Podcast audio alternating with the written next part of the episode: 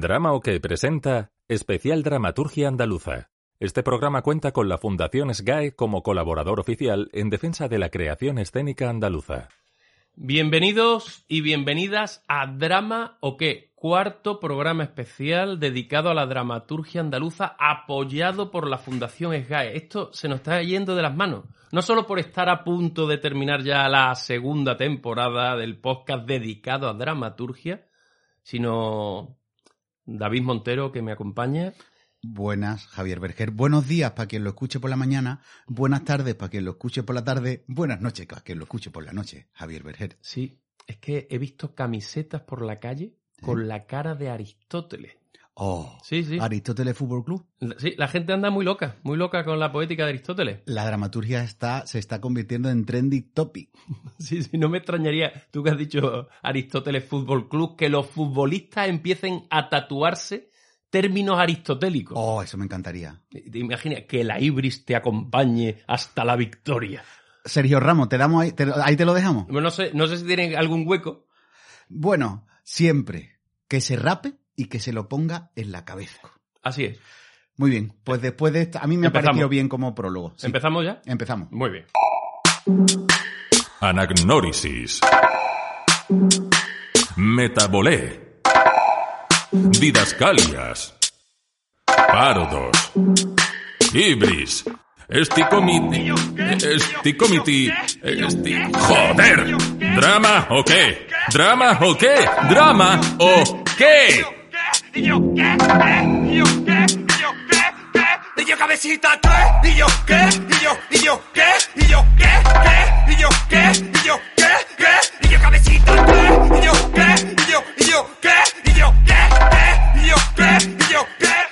Una vez hice del tercer guardia empezando por la izquierda en la Cenicienta.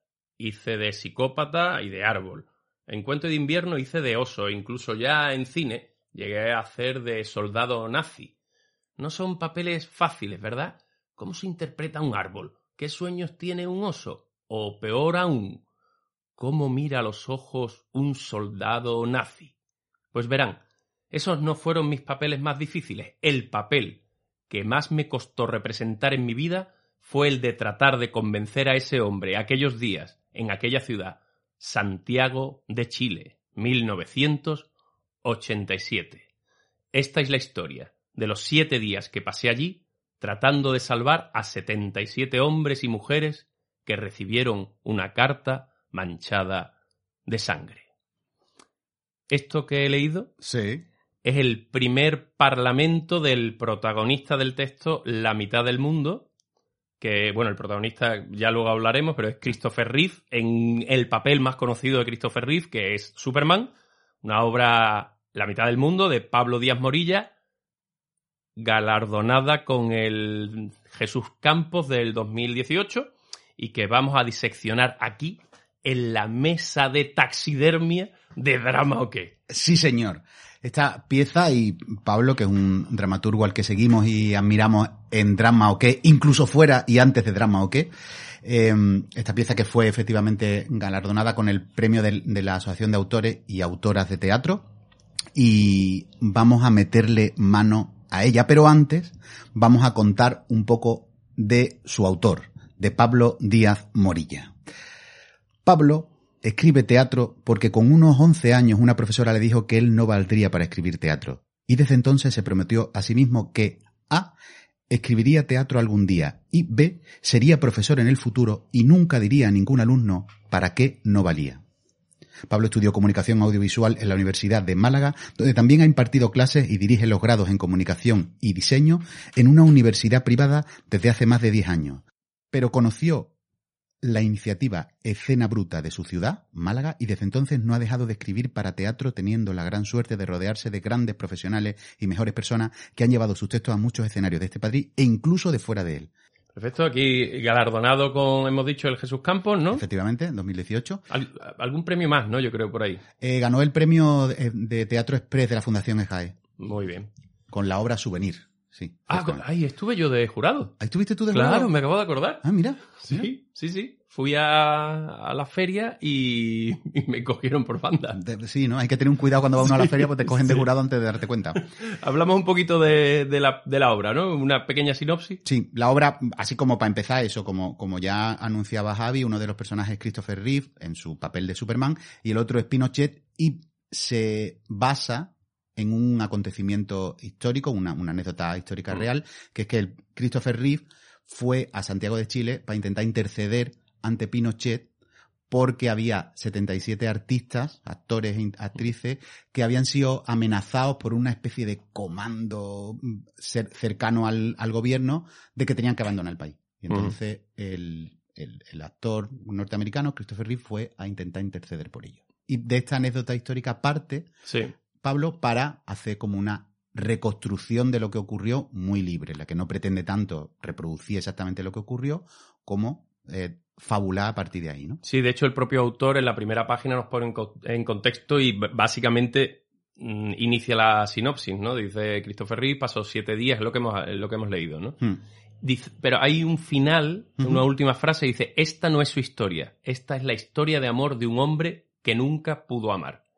Aquí el autor marca un poco las dos líneas de acción de la obra, la primera que está relacionada con ese intento de liberación de los 77 y la segunda relacionada, como siempre tiene que estar la segunda línea de acción mm, de una obra, relacionada con lo personal, ya sea una historia de amor o ya sea una historia de superación, eh, que es en este caso la historia de amor secreto del general con una pianista que conoció en Ecuador, por eso de ahí el nombre de la mitad del mundo, y con la que tuvo un hijo. Todo esto se desarrolla en un momento de bastante presión internacional eh, sobre la dictadura pinochetista, una, una presión que desemboca en un plebiscito que se da, creo que es el año siguiente. Sí, en el 88, sí. Un plebiscito, el sí no, que hay, hay una película que está, está muy bien que se llama No, Hmm. mm, protagonizada por Gael García Bernal, en la que se une toda la oposición para conseguir ese no en el plebiscito que desemboca más adelante en el... bueno, Sí, un en- poco el principio del fin de la... Una transición democrática en el 89, más o menos democrática, muy parecida a la transición española, de Sí. hecho.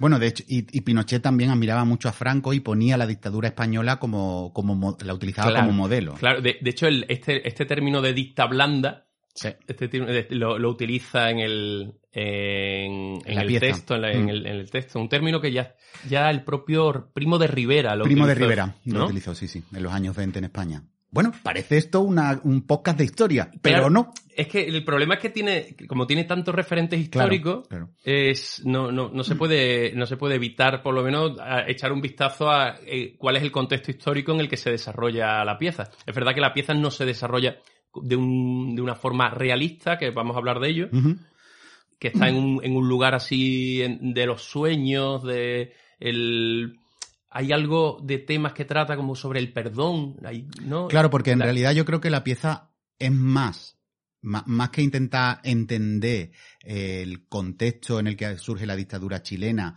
que por cierto o- o surge a la misma vez que otras dictaduras en, en Sudamérica, y el, que podrías, que sería una manera de mirar la pieza, pero la pieza casi que eh, va más un poco a intentar entender la mente de un dictador, ¿no?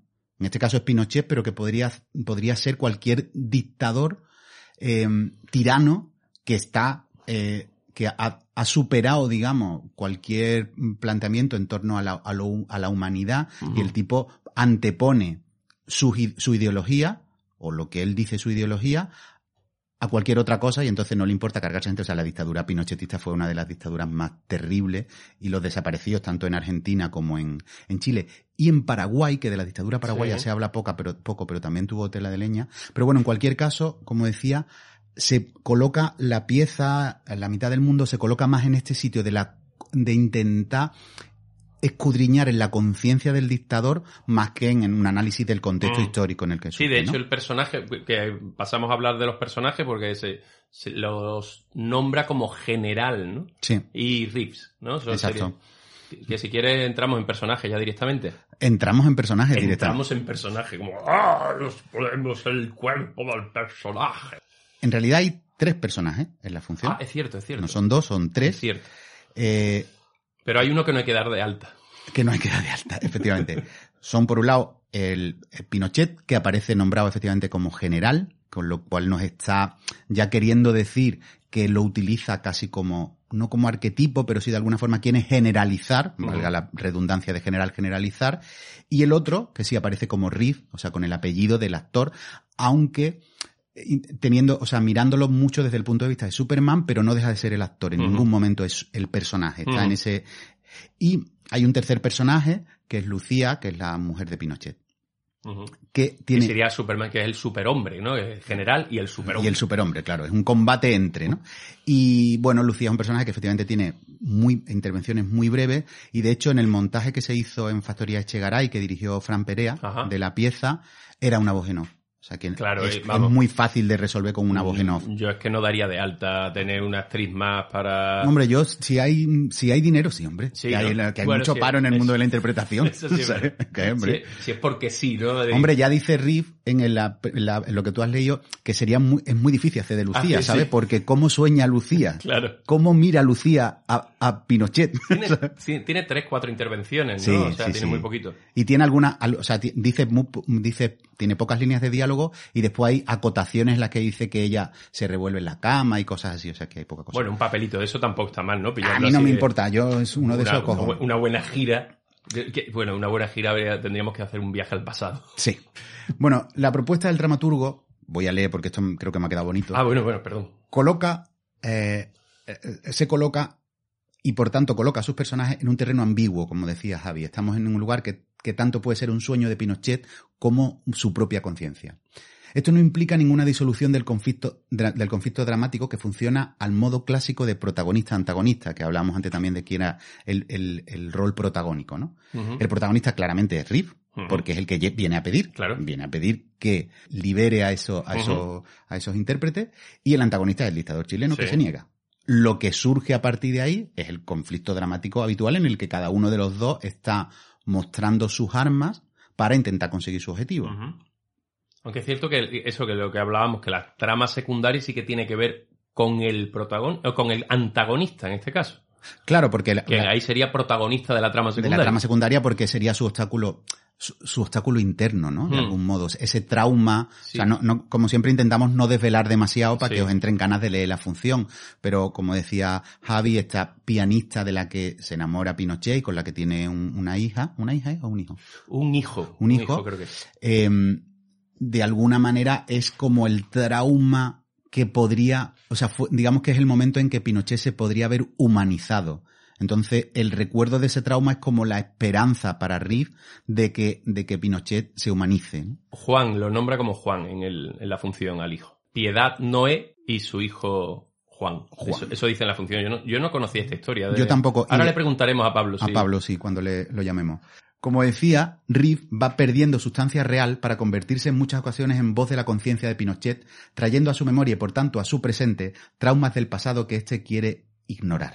En el encuentro con esta herida le da al antagonista la oportunidad de redimirse. ¿Lo hará? No lo vamos a decir. vale, vale, Ya tendrías perfecto. que leer la función. Bueno, pues seguimos, ¿no? O sea, un poquito, un descanso. Vamos a tener Ay, que hacer sí, un descanso. un de- poquito. Sí que yo he leído muy ligero. Sí, es que, es que te pone...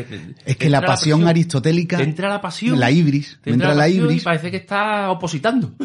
que también. Oposiciones a drama o qué, ¿te imaginas?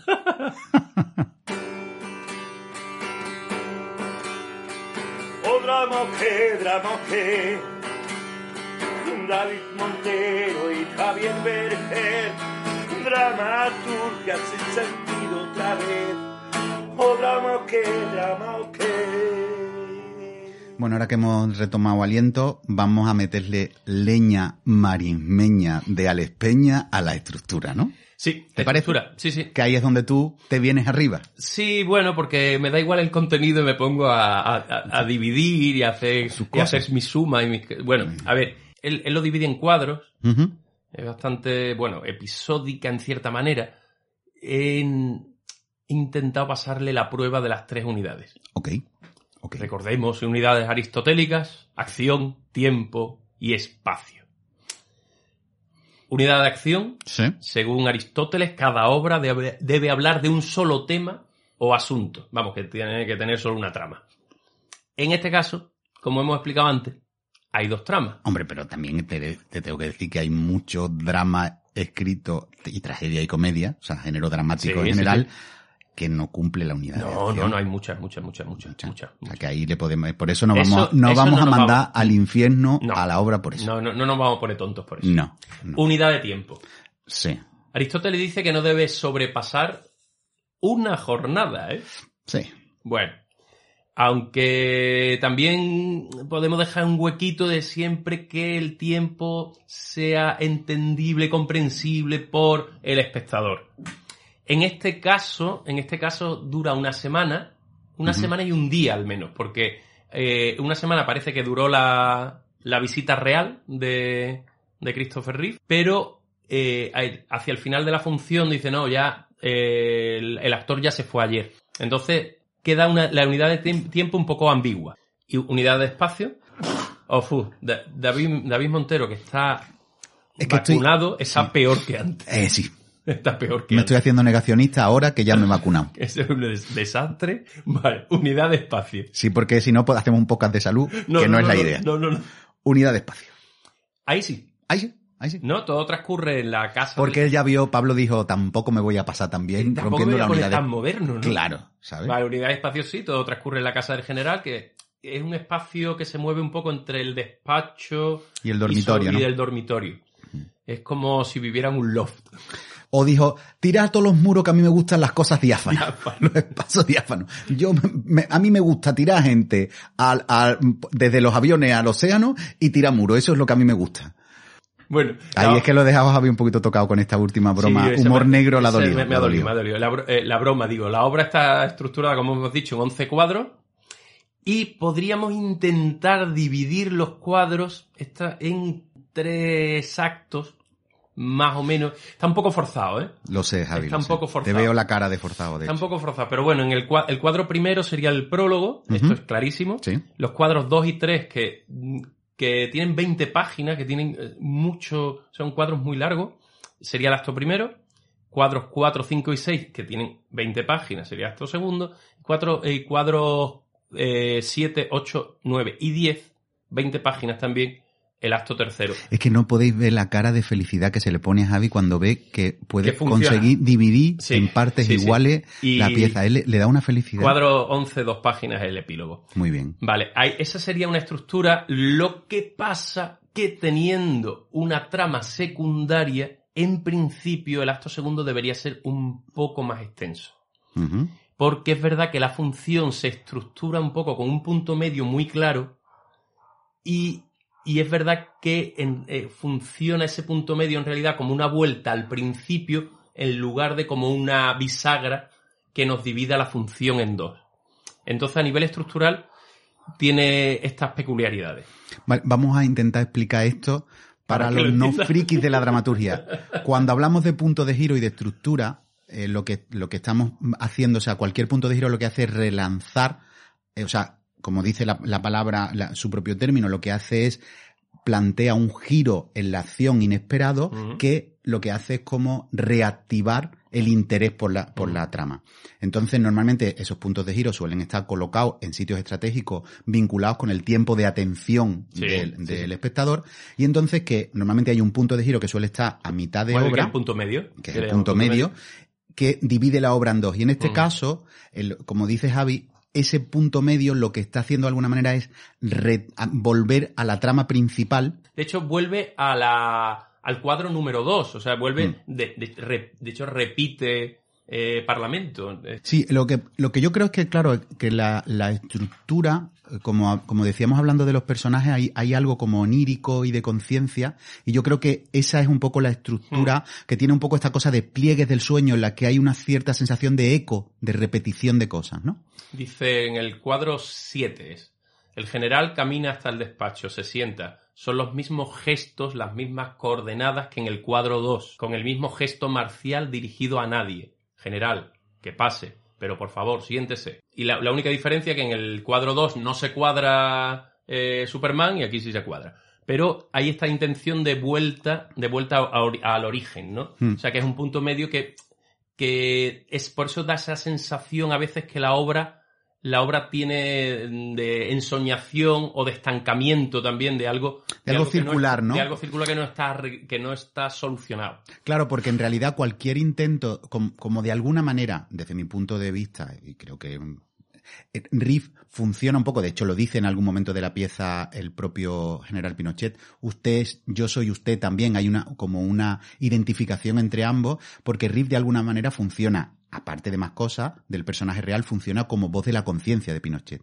Em, una parte de su conciencia hubiera, se hubiera personificado en Superman y viniera a hacerle una visita y le, y le, que además está muy bien cuando es el conflicto con los actores, no es un actor el que Mm. viene a hacer la Mm, visita, sí, sí. pero es la voz de su conciencia. Entonces, claro, como cualquier diálogo con la conciencia, hay una cosa como espiral, no es exactamente circular, pero sí tiene una cosa como de que vuelve a un punto parecido, pero a la vez es diferente, ¿no? Claro, porque en el caso de la trama secundaria que hablábamos de, de esta aceptación de su hijo, es algo que no puede resolver. Claro. Es algo que no se puede resolver en escena. Porque, bueno, tiene que ver con una aceptación personal sobre una decisión que tomó en el pasado. No es algo que pueda. mm, no es un objetivo tangible. No, pero yo creo que, fíjate, creo que es, lo que viene a decir la, la pieza es que si él aceptara, aunque fuera en su fuero interno, aceptara esa, esa, ese amor que El sentía amor, por sí. esa mujer y por tanto lo, lo que, que tiene ese hijo, probablemente todo cambiaría. Esa sería la oportunidad de redimirse de Pinochet. Y en- Sí. para eso no necesita el, a la- al, al hijo real, ni a, la, ni, a la, ni a esa mujer de la que se enamoró real, sino es una cosa que ocurre más dentro de sí mismo, ¿no? Por eso yo creo que está bien traído. Sí, sí, sí, está bien. está Dicho bien. esto, vamos, de- a la pieza nos gusta mucho, o sea, nosotros aquí no analizamos, no somos masocas, no analizamos obras que no nos gustan, analizamos obras que nos gustan. Vamos a ir a lo referente y al estilo, sobre todo a lo referente Vale. Javi, si a ti te encanta encontrar la estructura ordenadita y cuántas páginas tiene, a mí me encantan los referentes. Vale, pues venga. A mí, ahí yo soy Venga. feliz. Me pongo a escuchar. Referentes que te traigo para esta obra. Vale. Estamos hablando de acontecimientos y personajes históricos Sí. y fabular a partir de ellos. A mí se me han venido tres referentes claros de la dramaturgia española de los 90. Dos de ellos, por cierto, de un andaluz. Primero, Cartas de amor a Stalin Ah, de Juan Mayorga, de Mayorga, sí. que es la relación entre quién, quién era el eh, Bulgakov. Bulgakov. O Bulgakov. Bulgakov es de un equipo de ahora que está jugando la Eurocopa. el, el, el, el escritor ruso Bulgakov y su relación con Stalin, que eh, Mayorga titula irónicamente Carta- Cartas de amor a Stalin, Mm. que eran las cartas que Bulgakov, parte de ese acontecimiento, de esa anécdota histórica, de cuando Bulgakov le escribía cartas a Stalin para intentar resolver su situación. Sí, sí, de- porque a Bulgakov le prohíben estrenar, le prohíben, le prohíben, le prohíben todo, vamos. Claro, menos, como- salir, menos salir de la Unión Soviética, que es lo que quería ya. Claro. Y Cuando, si no me dejas trabajar, por favor, déjame irme. No lo veo claro. y por otra parte, una- hay otras dos obras que son más o menos de los mismos años, ambas de Antonio Álamo.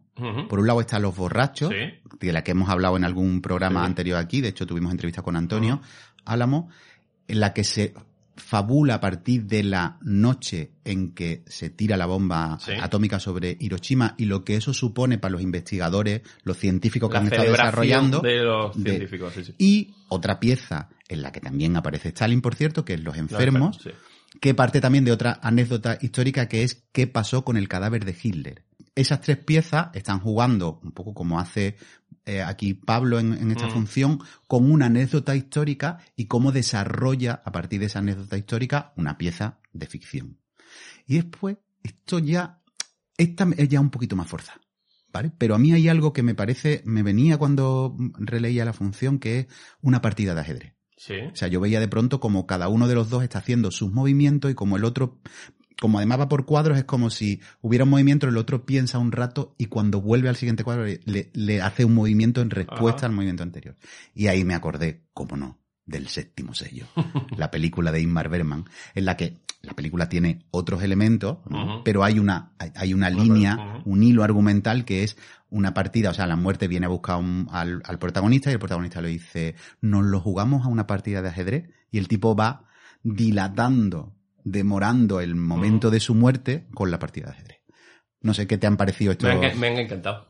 Me han Después, encantado. en cuanto a estilo, yo diría que, que la pieza se mueve en un terreno así como tiene una cierta ambigüedad, creo que bastante pretendía, y que es un acierto entre lo poético y lo realista. Sí. Ahí como en un terreno, como, como nunca está del todo en un terreno Sí, poético, sí. no, no se va a un lugar demasiado lírico, pero tampoco está nunca claramente en un terreno realista. Y creo Mm. que en esa, justo en ese hueco es donde la, la pieza encuentra como su personalidad. Pues vamos a preguntarle a Pablo Al a ver a qué Pablo, opinas sí. de todo esto. ¿no? Ahora nos dice que no, todo Nada, lo que hemos dicho no. no, pero, pero por favor. No, no, no lo está escuchando. No lo está Ah, Hace una pausita para conectar, para conectar con la, con la operadora, ¿no? ¿Te imaginas? Me pasa con Pablo a cobro revertido, por favor. Por favor. Las ondas del sonido siguen viajando, ese es su destino, la misión. No habrá quien la silencie la canción que canto sonará en él. Santiago de Chile, 1987. He venido a ganarle. He venido a ganarle con palabras. Usted mismo lo ha dicho antes. He venido a jugar con palabras y a ganarle. ¿Tiene usted sentido del humor, general? Bien, eso está bien. Digamos entonces que yo soy una pequeña parte de su cerebro, la que quiere liberar a los actores. Y usted, usted es un cobarde que desde su despacho firma sentencias de muerte para que tiren a gente desde los aviones. Muy buena, Pablo Díaz Morilla. Hola, ¿qué tal? Llevamos más de 20 minutos hablando de tu obra, así que te vamos a hacer algunas preguntas, que nos han, Genial. algunas dudas que nos han surgido y Genial. a ver si eres capaz de solventarlas. Estupendo, encantado. Pablo, te cuento, eh, la, la obra la presentaste bajo el nombre, al menos así lo he leído, de Kryptonita. Sí, efectivamente. ¿Cuándo decidiste cambiarle el título y por qué? Pues la verdad es que me daban un poco de miedo los, los abogados de la DC. Eso era principalmente. Yo tengo amigos abogados, me cobrarían poquito, pero creo que los de la DC seguro que cobran Hombre, deben tener un buen bastante bien gabinete. y que son buenos abogados. Creo que bueno, que Cristonita es algo como muy de la cultura popular ya y no creo que hubiese habido ningún problema. Pero ya ponerlo desde el título me daba un poco de respeto, la verdad. Entonces, por ese motivo decidí, bueno, eh, cambiarlo y porque también me conquistó bastante eh, a lo largo de la, de la escritura de la obra el concepto ese de mitad del mundo, ¿no? Sí. Como monumento y como espacio real que existe en Ecuador, ¿no? La historia de amor de la, de la que hablas en la función está basada también en hechos reales. Efectivamente todo lo que aparece en la obra como bueno como apuntes biográficos de Pinochet o de Christopher Reeve son totalmente reales. Vamos, lo que pasa, claro, que es que a veces la realidad supera la ficción Hmm. y el hecho de que Pinochet tuviera un amante que se llamase Piedad, pues bueno, es bastante, bastante difícil de creer, ¿no? Sí, eh, A mí, cuando estaba investigando para, bueno, para la documentación de la obra, del texto, me pareció algo, bueno, que, que bloqueaba un poco mis sentidos, ¿no? Era como, esto no puede ser verdad, o sea, no puedo encontrarme con algo tan poco creíble en un contexto que ya de por sí, bueno, pues quería trabajar yo evocador, poético, ¿no? Pero siempre con una base real como el, encuentro real entre Riff y Pinochet. eh, ¿Cómo te encontraste con la historia? Eh, El, el- sobre el encuentro de Riff y Pinochet, ¿te Sí, refieres? sí, sí. Yo conocía, conocía que, bueno, que había habido un movimiento, eh, digamos, artístico, bueno, de, gente relacionada con el arte, con la música, eh, con el cine. Bueno, pues conocía esa anécdota. Investigando un poquito en esto, me encontré también que dentro de todos los implicados, el que más, digamos, carne puso en el asador fue el propio Christopher. Y Christopher Reeve fue el que dijo, bueno, ¿qué necesitáis? ¿Qué hago yo que de verdad sirva para algo, no? Eh, Ariel Dorfman, el, el dramaturgo de, por ejemplo, La muerte y la doncella, ¿no? Ajá. Él le dijo, bueno, pues vente para, para Chile si eres capaz, ¿no? y el tipo se plantó allí, bueno, pues sin saber absolutamente ni una palabra de castellano, ¿no? Me parece, bueno, pues que tiene mucho, mucho mérito por su parte, evidentemente. Sí, sí, mucho de heroico, ¿no? Por eso esa imagen con Superman, ¿no?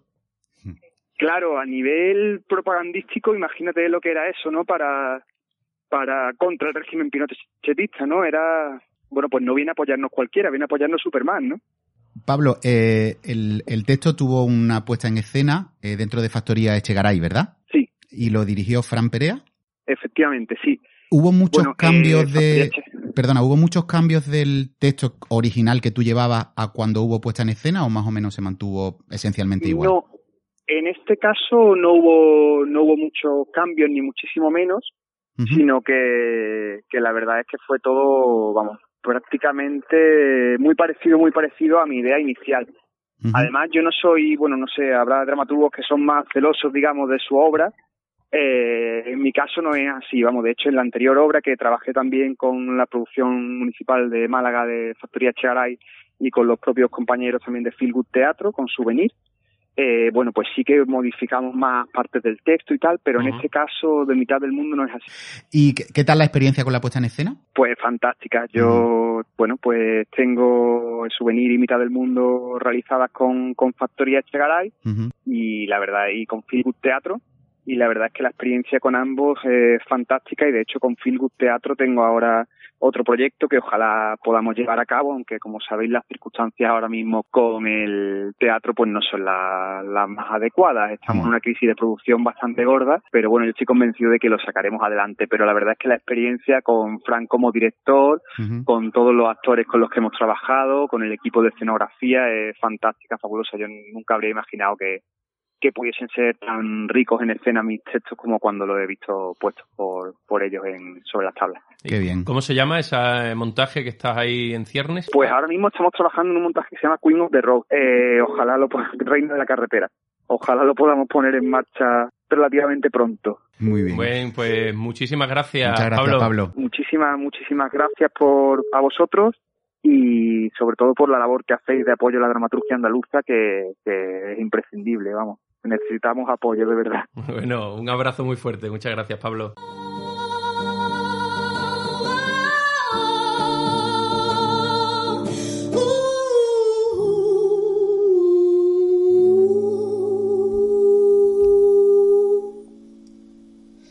La obra La mitad del mundo ha sido editada o fue editada por la Asociación de Autores de Teatro, por lo que no es fácil encontrar ejemplares. Yo no sé si está descatalogada. Si queréis leerla o estáis interesados en montarla o queréis olisquearla un poco, podéis encontrar en la página contextoteatral.es y bueno, no sé si está- estarán fragmentos, pero si quieres leerla entera, hay un pequeño formulario que contactas con él y, y ya está. Y aprovechamos para decir que esta página, contextoteatral.es, está haciendo un servicio por la dramaturgia contemporánea en español maravilloso. O sea, entráis ahí, mm, tenéis un listado de autores y autoras, eh, podéis leer efectivamente fragmentos de obra y si os interesa, como decía Javi, podéis contactar con el autor autora eh, directamente y le pedís la obra y por experiencia propia deciros que las obras se mandan. Porque Sí, los dramaturgos sí, sí. y las dramaturgas lo que queremos es que nuestras obras se lean y Claro. se monten. Es que no sé cómo contactar porque seguro que me va a decir si va, va a estar encantado.